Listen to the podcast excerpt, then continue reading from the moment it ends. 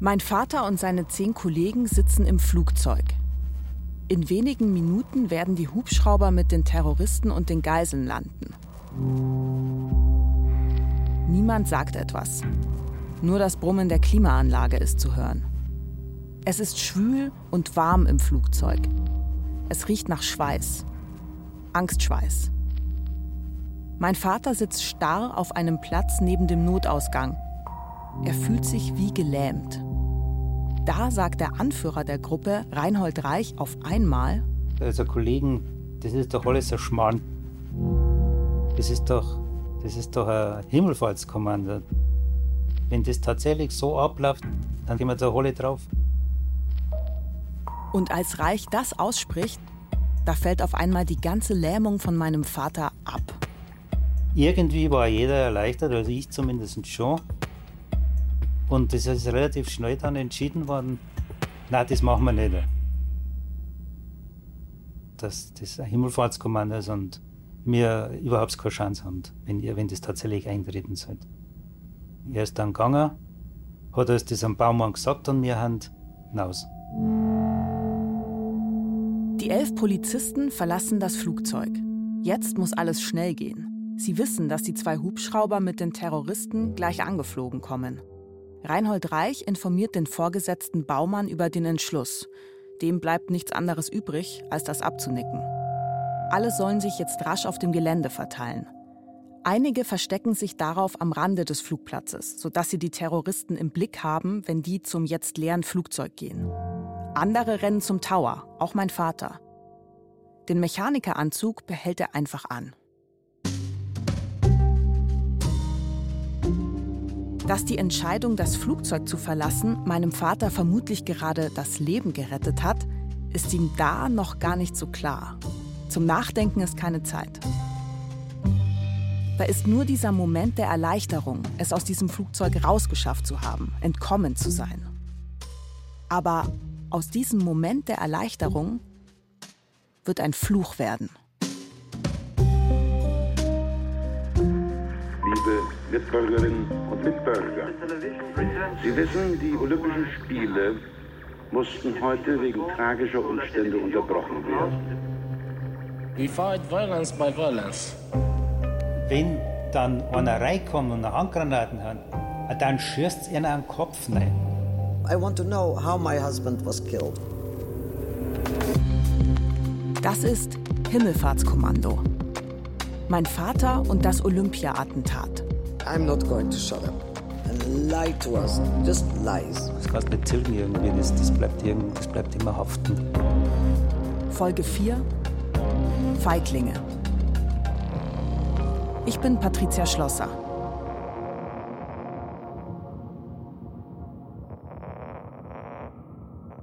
Das Freiwilligenkommando verlässt das Flugzeug um ca. 22.30 Uhr. Kurz nachdem sich die Polizisten im und um den Tower verteilt haben, landet ein Hubschrauber mit dem Krisenstab. Bundesinnenminister Genscher, der bayerische Innenminister Merck, Polizeipräsident Schreiber und sein Vize Wolf eilen nach oben in den Tower. Gleich werden die Hubschrauber mit den Terroristen und den Geiseln erwartet. Mein Vater ist ebenfalls in die verglaste Towerkuppel hoch, dem Einsatzleiter Baumann hinterher. Hier steht er jetzt mit dem Krisenstab. Unter der Kuppel liegen drei Scharfschützen und auf dem Flugplatz gegenüber vom Tower sind zwei weitere postiert und warten auf die Ankunft der Hubschrauber. Ja, jeder hat, hat natürlich gespannt nach draußen geschaut.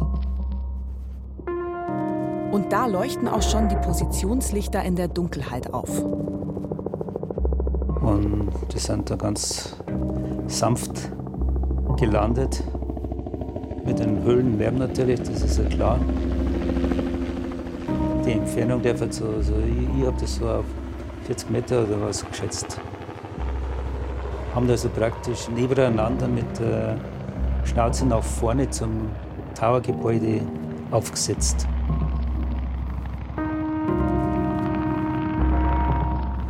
Und die Rotorblätter sind dann zum Stillstand gekommen. Und dann ist relativ schnell als erstes die zwei Hubschrauber-Piloten ausgestiegen. Und dahinter gleich jeweils ein Terrorist mit Waffe im Anschlag. Und die haben sie also so schräg seitlich jeweils für ihre Hubschrauber hingestellt. Dann sind zwei weitere ausgestiegen, Terroristen. Und das war eben der, der Anführer und sein Vertreter, der mit Hut, der Cowboy, wie sie immer schon gesagt haben, der so, so, ein, so eine Art Cowboy-Hut aufgehabt hat. Da sind sie wieder. Issa, der Chef, und Toni, der mit dem Hut. Offenbar wollen sie sich das Flugzeug genauer anschauen.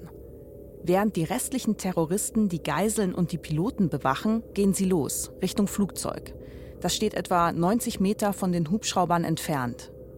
Ein Beamter gibt später in seiner Zeugenvernehmung zu Protokoll, dass im Tower alle unruhig werden. Ja, was macht man nun?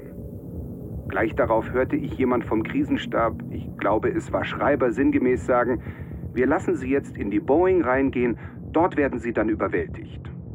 Auf das hin sagte Dr. Wolf zu Dr. Schreiber, Herr Präsident, die Beamten sind nicht mehr im Flugzeug. Dann müsse man, so habe sich Innenminister Genscher eingemischt, jetzt auf Issa und Toni schießen. Doch was ist mit den Terroristen, die die Hubschrauberpiloten bedrohen? Man diskutiert, erst die Terroristen neben den Hubschraubern und dann Issa und Toni ins Visier zu nehmen. Doch da ist es schon zu spät. Issa und Toni verschwinden im Flugzeug.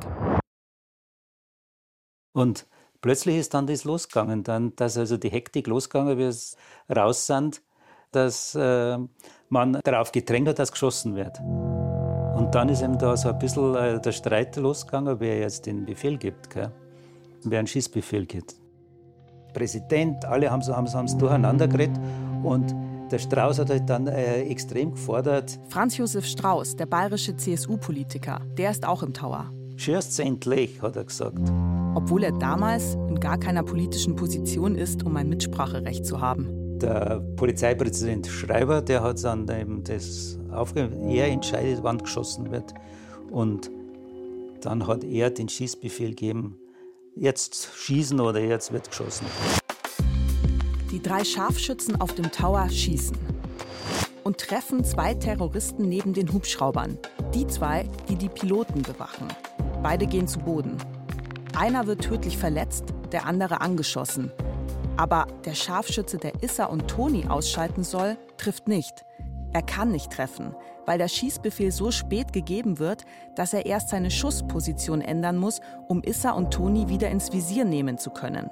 Die beiden haben inzwischen die Hubschrauber und damit die schützende Deckung fast erreicht. Und während sie rennen, schießen sie jetzt auch noch zurück, Richtung Tower. Dann ist Glas gesplittert, das ist auf uns runtergefallen und alles ist in Deckung gegangen. Jeder lag am Boden, übereinander, quereinander. Über mir ist so halb der Polizeipräsident gelegen. Strauß ist so schräg vorn Richtung Treppe gelegen. Und der, der Polizeipräsident der hat dann nach mir so getastet. Er hat gesagt, ich brauche eine Waffe, ich brauche eine Waffe, ich habe keine Waffe. Geben Sie mir Ihre Pistole. Was er mit der Pistole da oben, ui, weiß ich auch nicht, aber Fälle habe ich dann eine gegeben. Dann ist als erster halt der Strauß abgehauen, geflüchtet. Der ist Richtung zu der schmalen Treppe und da ist er dann mit dem Kopf voraus auf alle Viere ist er dann runter und dann hast du den riesen Arsch gesehen vom Strauß. Halt. Das war irgendwie lustig ein bisschen.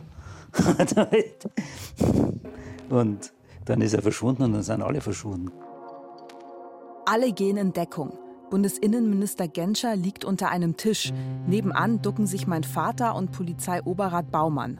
Es ist dunkel in dem Zimmer und Baumann versucht hektisch, die Funkanlage wieder flott zu bekommen. Eine Kugel hat sie außer Gefecht gesetzt. Der Flugplatz ist von der Außenwelt abgeschnitten. Die Terroristen verstecken sich im Schatten der Hubschrauber und schießen weiter. Dauerfeuer aus den Kalaschnikows. Mindestens drei Terroristen sind bei den Geiseln in den Hubschraubern, die dort drinnen gefesselt, hilflos die Schießerei miterleben müssen. Dann, nach knapp zehn Minuten, ist plötzlich Stille. Feuerpause. Und mein Vater bekommt einen Befehl von Polizeioberrat Baumann. Einen Arzt. Schnell. Ich muss den holen und muss ihn nach oben bringen in den Tower, weil da jemand verletzt ist. Mein Vater sieht am Boden den leblosen Körper eines Polizisten. Während der Schießerei hat ihn eine Kugel in die Stirn getroffen. Er liegt auf einer Türschwelle im Erdgeschoss des Towers. Mein Vater muss über ihn drüber steigen. Weil sonst wäre er nicht hinausgekommen. Aber der Name Fliegerbau ist halt dann, äh, ist ja klar, den, den vergisst nimmer da. Der Polizist Anton Fliegerbauer, 32 Jahre alt, hat Frau und Kinder. Mein Vater findet den Arzt. Und er wollte nicht mitgehen. Und wie sind wir da hingekommen, so ungefähr, hat er gesagt. Ich sagte, ja, wir müssen halt raufgehen. Ah, na, da gehe ich nicht durch. Und so, das geht's weil, nicht. Weil da geschossen wurde. Ja. Er hat sich nicht bewegen traut. Und habe ihn halt so mal gepackt und, und, und haben ein bisschen angezogen. Wie mein Vater mit dem Arzt oben ankommt, da sehen sie, Es war ja nichts.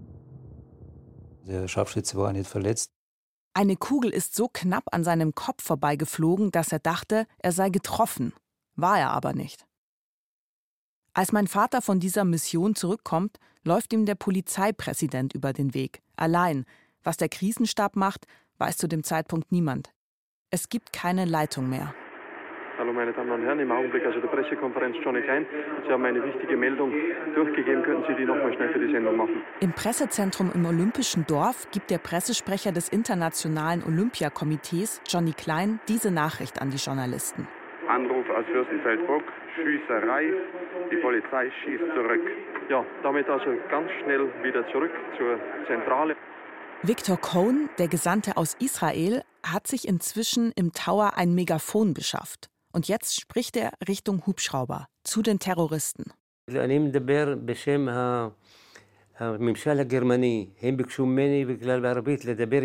Ich spreche im Namen der deutschen Regierung, ruft Victor Cohn ins Megafon. Sie haben mich gebeten, mit euch zu sprechen, weil ich Arabisch kann. Cohn sagt, dass er sie sicher zu ihren Eltern zurückbringen will, dass die Sportler nicht Teil des Kampfes zwischen ihnen und den Israelis seien, dass man das hier lösen könne und so weiter. Und als Antwort werden Schüsse in seine Richtung gefeuert. Er geht in Deckung und sieht ein, dass niemand da ist, mit dem er sprechen könnte. Und dann, sagt Victor Cohn, geht es weiter wie in einem Horrorfilm.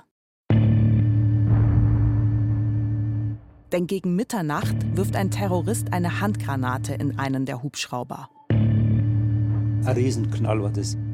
Ich habe gemeint, das ist explodiert. Das ist eine riesen Stichflamme und hell und Zeigelwind. Die Handgranate explodiert, der Hubschrauber brennt. Der Terrorist rennt davon ins Dunkle und wird von Scharfschützen erschossen. Und die Feuerwehr ist dann auch hier und, und wieder zurückgezogen. Und das hast du so durchs Fenster so gesehen dann. Und dann war Ruhe. Und dann hast du nichts mehr gehört. Dann ist ewig lang. Da hast du Zeit und Raum ver, ver, nicht, mehr, nicht mehr gewusst. Ich habe nicht mehr gewusst, wie, wie lange das jetzt war oder so. Wo dann schon alles unruhig geworden ist praktisch. Was macht man jetzt? Was ist jetzt geschehen? Was tut man jetzt? Auf alle Fälle ist dann der, der Götzberger plötzlich auftaucht. Michael Götzberger ist ein Polizeikollege meines Vaters. Er war ebenfalls im Flugzeug.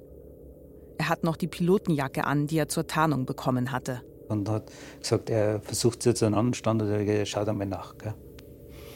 Und dem habe ich mich so angeschlossen. Sie gehen in dieser merkwürdigen Stille raus aufs dunkle Rollfeld. Niemand weiß, ob sich noch irgendwo Terroristen verstecken, ob noch Geiseln leben.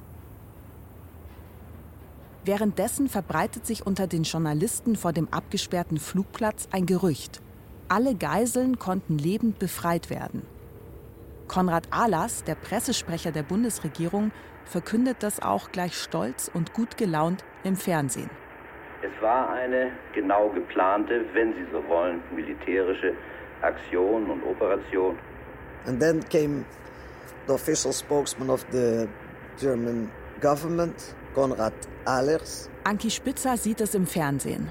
Und ich bin sehr froh, dass Sie mit den Grenzen, die wir heute erkennen, die wir jetzt midnight, erkennen said, well, It was a very difficult day, but I am very happy to tell you that all the Israelis have been saved. Aber dass man wohl sagen kann, diese Operation ist glücklich und gut verlaufen. Sie hört, wie der Regierungssprecher sagt, das war ein sehr schwieriger Tag, aber ich freue mich sehr, Ihnen mitteilen zu können, dass alle Israelis gerettet wurden. My whole family in, my, in the back, you know, they started going crazy. And the telephone started to ring. And my father went to get a big bottle of champagne. Anki Spitzer sagt, daraufhin sei ihre ganze Familie hinter ihr durchgedreht. Das Telefon beginnt zu läuten und ihr Vater geht los, um eine große Flasche Champagner zu öffnen. I said, I first want to talk to Andre. Because I know, even if he is wounded or something, the first thing he will do is ask for a phone to talk to me. Aber sie sagt, sie wolle zuerst mit Andre sprechen, weil sie weiß, dass selbst wenn er verletzt ist, wird das Erste sein, was er tun wird, nach einem Telefon zu fragen, um sie anrufen zu können. Er wird nie anrufen, denn zu diesem Zeitpunkt ist er bereits tot.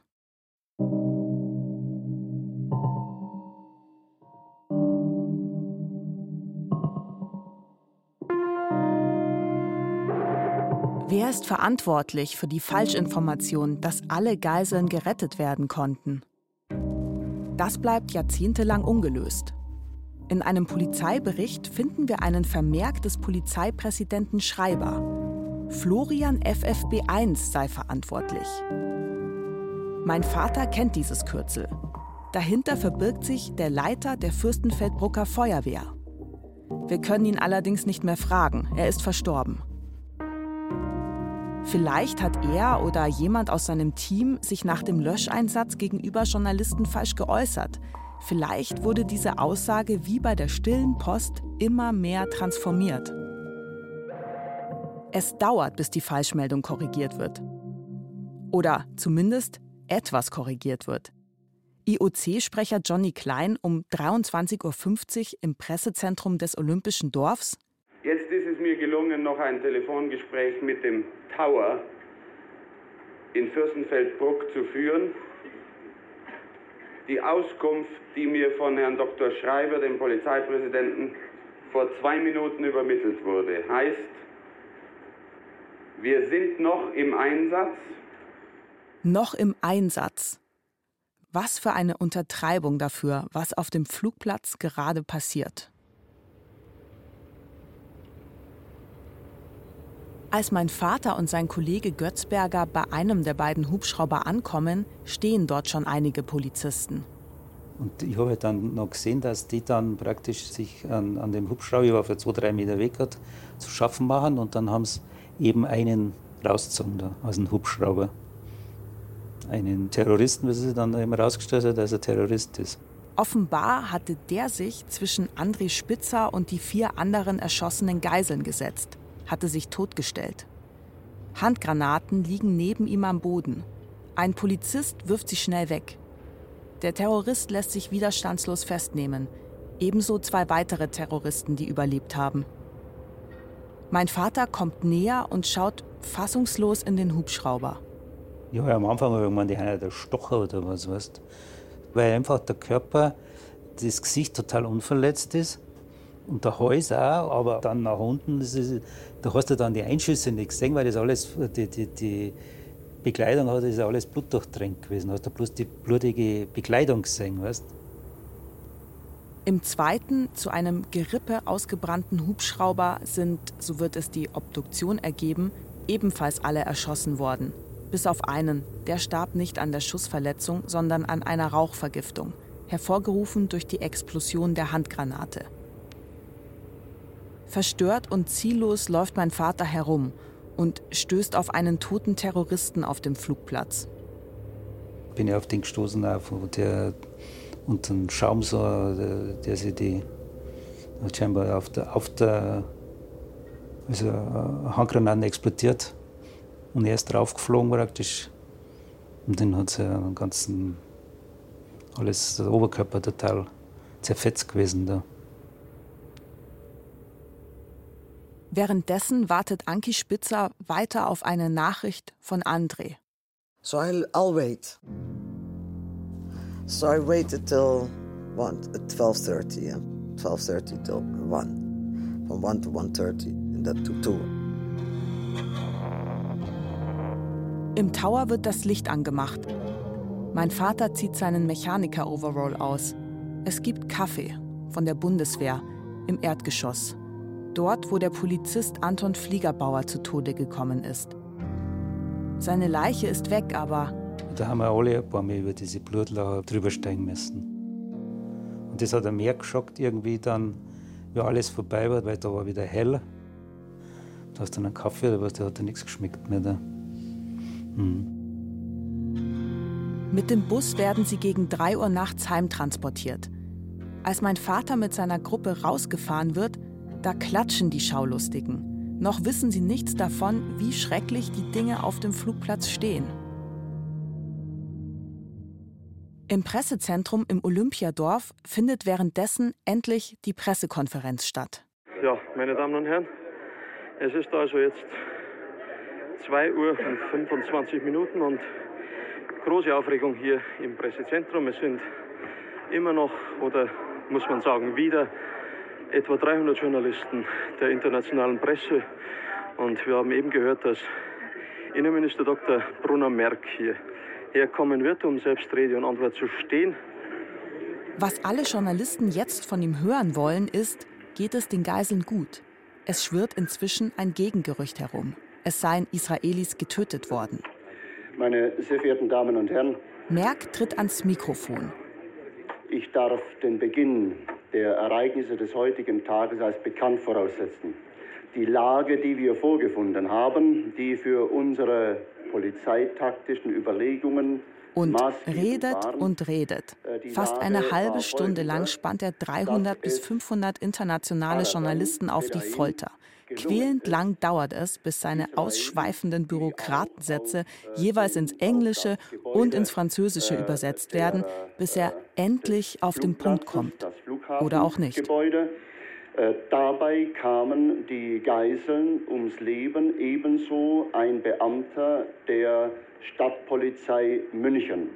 Äh, ein Hubschrauberpilot wurde schwer verletzt. Er liegt derzeit im Krankenhaus Hallaching in Behandlung. Frustration bei den Journalisten. Er soll bei den Geiseln bleiben. Sie wollen endlich wissen, was los ist. Moment, ich komme sofort noch darauf. Äh, es muss damit gerechnet werden. Es muss damit gerechnet werden, dass alle Geiseln dabei ums Leben gekommen sind. Es besteht, es besteht noch eine geringe, eine schwache Hoffnung, äh, dass ein, höchstens eine, höchstens zwei Geiseln sich in die Dunkelheit absetzen konnten. Was redet er da nur? Ist das Wunschdenken? Neben Merck stehen bei dieser Pressekonferenz Bundesinnenminister Genscher und Polizeipräsident Schreiber. Beide sehen aus wie Wachsfiguren, starren schweigend ins Leere. Der Reporter vor Ort ist ebenfalls verwirrt. Es ist vielleicht ein bisschen untergegangen hier, wie viele Todesopfer es jetzt eigentlich gegeben hat bei dieser tragischen Katastrophe. So wohl kann man sie bezeichnen in Fürstenfeldbruck. Meine Damen und Herren, es kommt jetzt wieder die Frage bei den Journalisten, wie viele Geiseln getötet wurden. Und dann sagt Merck es nochmal. Und immer noch so, dass es die Möglichkeit offen lässt, Geiseln könnten überlebt haben. Es besteht eine vage, geringe Hoffnung, dass eine, maximal zwei sich noch in die Dunkelheit absetzen konnten. Konnten sie nicht. Die elf israelischen Geiseln sind tot.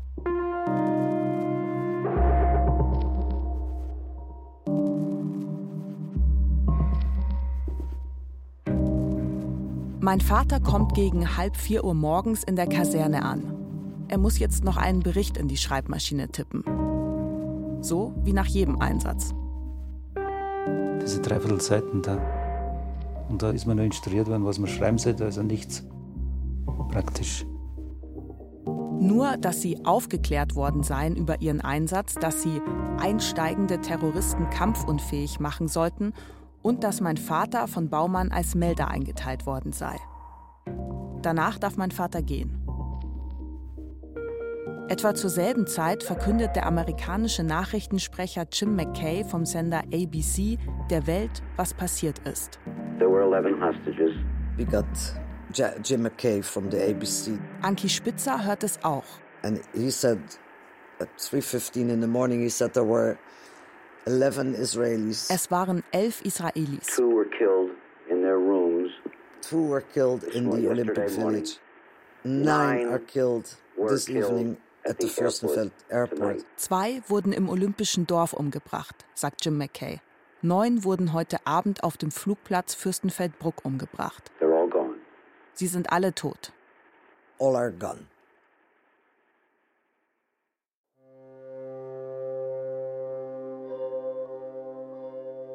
Wie mein Vater in der Kaserne ankommt und sich ins Bett legt, ist es ihm wahrscheinlich noch nicht klar, aber ein Gedanke wird in ihm wachsen.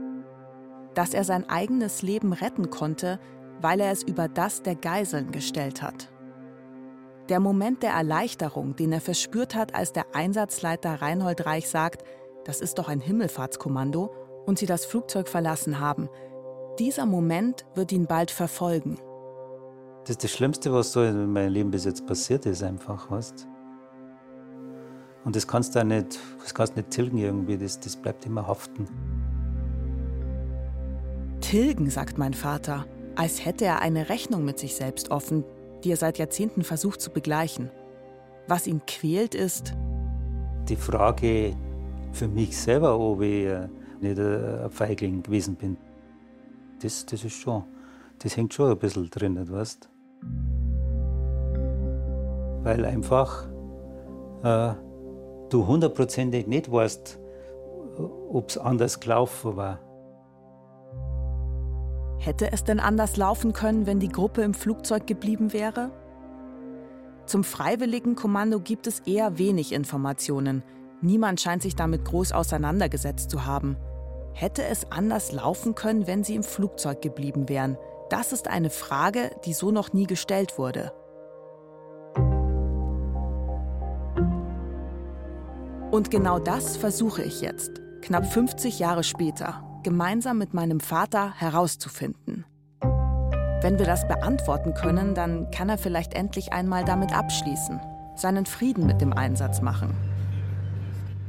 Wir sind unterwegs zu Polizeioberkommissar Gerhard Knöchel. Er war damals auch im Tower. Wir wollen wissen, was er davon hält, dass mein Vater und seine Kollegen das Flugzeug verlassen haben. Gerhard Knöchel war nicht nur als Oberkommissar im Einsatz in Fürstenfeldbruck, sondern er war vorher auch einer der Ausbilder meines Vaters bei der Bereitschaftspolizei. Und wie hast du den so in Erinnerung? Damals war er also sehr hager und hat immer so ein ganz kurz geschorenes Haar gehabt, also so ein Stiftelkopf immer. Und ich bin überzeugt, das, das war nämlich ein Asket, der, der schaut bestimmt nur so aus wie früher. Knöchel dürfte wissen, was einem Münchner Polizisten zugemutet werden kann, der seit einem halben Jahr fertig ist mit der Ausbildung. Hätten mein Vater und seine Kollegen den Einsatz im Flugzeug überhaupt bewältigen können? Okay, jetzt packen wir es, oder? Ja. Gut. Und, bist du ein bisschen aufgeregt? Nein, nicht. Versuche ich hier immer auf große journalistische Fragen zu machen. Und wie fühlt man sich so, wenn man seinen früheren Chef trifft? Und ja. dann. Mei, ich bin vor Angst. okay. Knöchel.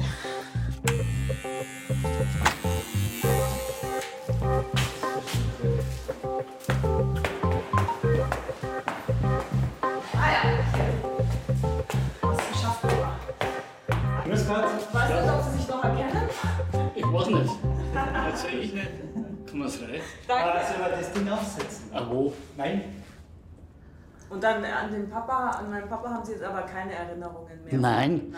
Aber er hat vielleicht Erinnerung, dass ich immer draußen im Kasernenhof die ganze Hundertschaft habe geschliffen. Also da waren wir doch immer draußen und haben präsentiert das Gewehr gemacht. Ja. Weil der Strauß damals jeden afrikanischen Präsidenten mit militärischen Ehren begrüßt hat, wie es jetzt die Merkel macht, so hat der Strauß das selber gemacht. Und da waren doch wir immer draußen am Flughafen. Habe ich immer mit Stahlhelm, mit Stahlhelm. Damals, am 5. September 1972, bekommt Gerhard Knöchel abends seinen Einsatzbefehl. Die haben zu mir gesagt, Knöchel, du bist äh, ein Brucker. Also ein Bewohner von Bruck, Fürstenfeldbruck. Du kennst dich da aus, wo man da hinfährt. sind wir reingefahren und zum Tower hin, haben die Fahrzeuge abgestellt und dann waren wir halt im Tower. Für was waren wir eingeteilt? Für die äußere Absperrung und für die Sicherung des Towers. Als es heißt, jetzt kommen bald die Hubschrauber, da steht er schon oben auf dem Tower mit Rundumblick auf alles, was sich so tut auf dem Flugplatz. Und da sieht er, wie das Freiwilligenkommando das Flugzeug verlässt. Da kann ich mich erinnern, dass Ja? die gegangen sind, ja. Was haben Sie sich da gedacht? Feiglinge.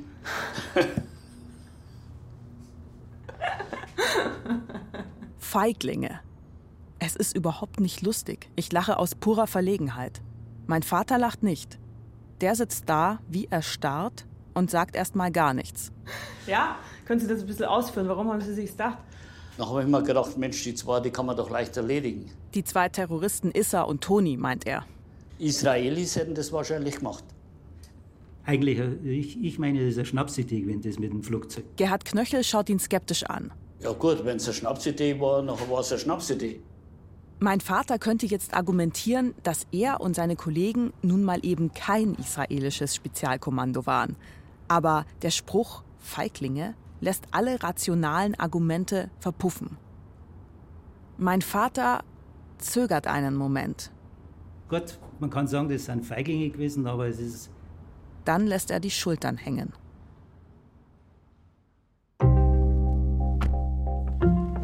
Nach dem Gespräch lässt sich mein Vater in den Autositz sinken.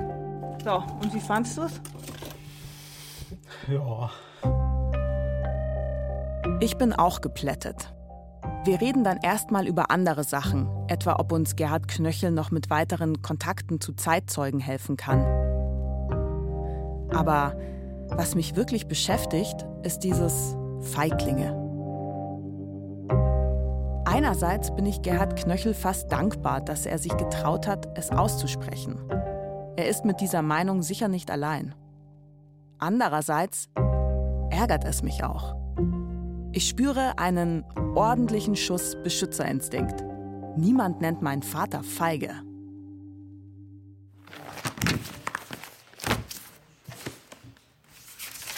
Mein Vater und ich gehen die Zeugenbefragungen der Verantwortlichen im Bayerischen Staatsarchiv durch. Vernehmungen erstellt von der Staatsanwaltschaft in den ersten Wochen nach der Geiselbefreiung. Seit 2015 sind sie für jeden öffentlich einsehbar. Wir wollen wissen, was haben die Verantwortlichen gedacht, als das Freiwilligenkommando das Flugzeug verlassen hat? Ist die tödliche Schießerei eine direkte Folge davon, so wie es Innenminister Bruno Merck 20 Jahre später darstellen wird? Ich finde eine erstaunliche Aussage von Polizeioberrat Alfred Baumann.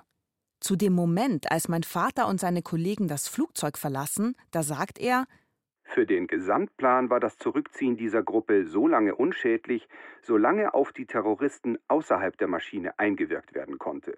Denn das Einsatzkommando war nur für den Fall vorgesehen, dass die Scharfschützen auf dem Flugfeld nicht zum Schuss kommen würden. das heißt also, das Freiwilligenkommando war gar nicht der eigentliche Plan zur Geiselbefreiung in Fürstenfeldbruck. Es gab einen Plan, die Terroristen, bevor sie zum Flugzeug gelangen, von den Scharfschützen ausschalten zu lassen. Einen Plan A. So steht es auch in der Aussage des Polizeivize Wolf, dem Vorgesetzten von Baumann. Die Terroristen sollen, Zitat, auf dem Weg von den Hubschraubern zum Flugzeug kampfunfähig geschossen werden. Plan A wurde nie ausgeführt, konnte nicht ausgeführt werden. Denn mit nur drei Scharfschützen auf dem Tower gibt es zu wenig Kräfte, um gleichzeitig auf Issa und Toni zu schießen und auf die beiden Terroristen, die die Piloten neben den Hubschraubern bedrohen. Offenbar hat die Einsatzleitung beim Planen nicht bedacht, dass sich die Terroristen nach der Landung aufteilen. Victor Cohn, der israelische Gesandte, steht zu diesem Zeitpunkt oben im Tower, versteht aber von der auf Deutsch geführten Diskussion um den Schießbefehl nichts.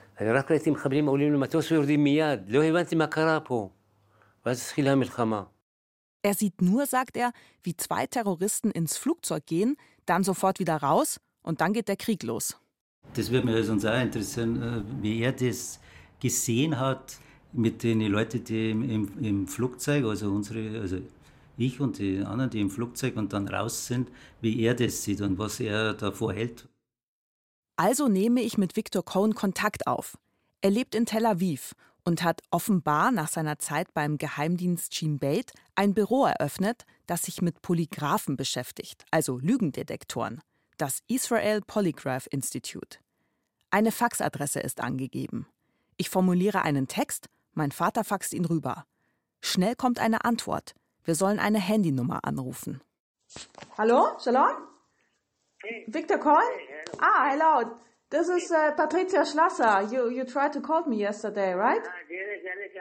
Victor Cohen ist schon 93, doch er sagt einem Interview sofort zu. Ah, okay. Oh.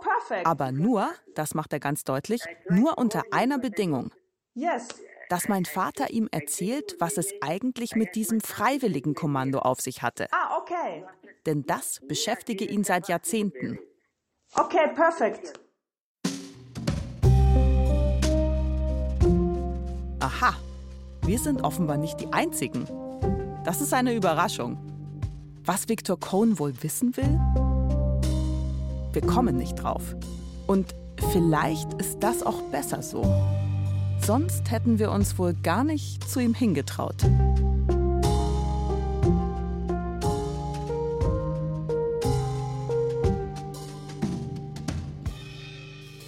Das war die vierte Folge von Himmelfahrtskommando. Mein Vater und das Olympia-Attentat. Ein Podcast von mir, Patricia Schlosser.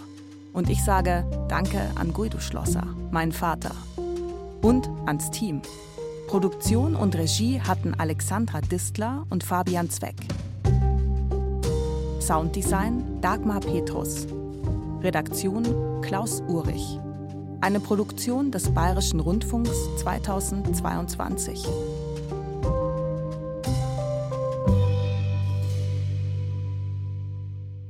Wenn euch der Podcast gefällt, dann gebt gerne eine Bewertung ab. Das hilft anderen, diesen Podcast zu finden. Und zum Schluss noch ein Podcast-Tipp für True Crime-Fans. Und zwar den neuen NDR-Podcast Jack Gier frisst Schönheiten. Es geht um einen Frauenmörder, der im Knast zum Schriftsteller wird und nach seiner Entlassung ein Star und Frauenschwarm ist. Jack Unterweger. Der Fall hat in den 80er und 90er Jahren für Aufsehen gesorgt, denn es klingt nach einem Resozialisierungsmärchen. Der Mörder wird zum Schriftsteller, rehabilitiert, gefeiert. Doch die Realität war, der Mörder wird zwar Schriftsteller, mordet aber weiter. Im Rampenlicht stehend und dennoch lange unerkannt. Podcastautor Malte Herwig erzählt in der Podcast-Serie, was unter dem Deckmantel der Literatur wirklich passiert ist und wie Jack Unterweger es geschafft hat, alle zu täuschen die Literaturszene, seine Liebschaften, die Polizei. Alle acht Folgen gibt es ab sofort in der ARD Audiothek.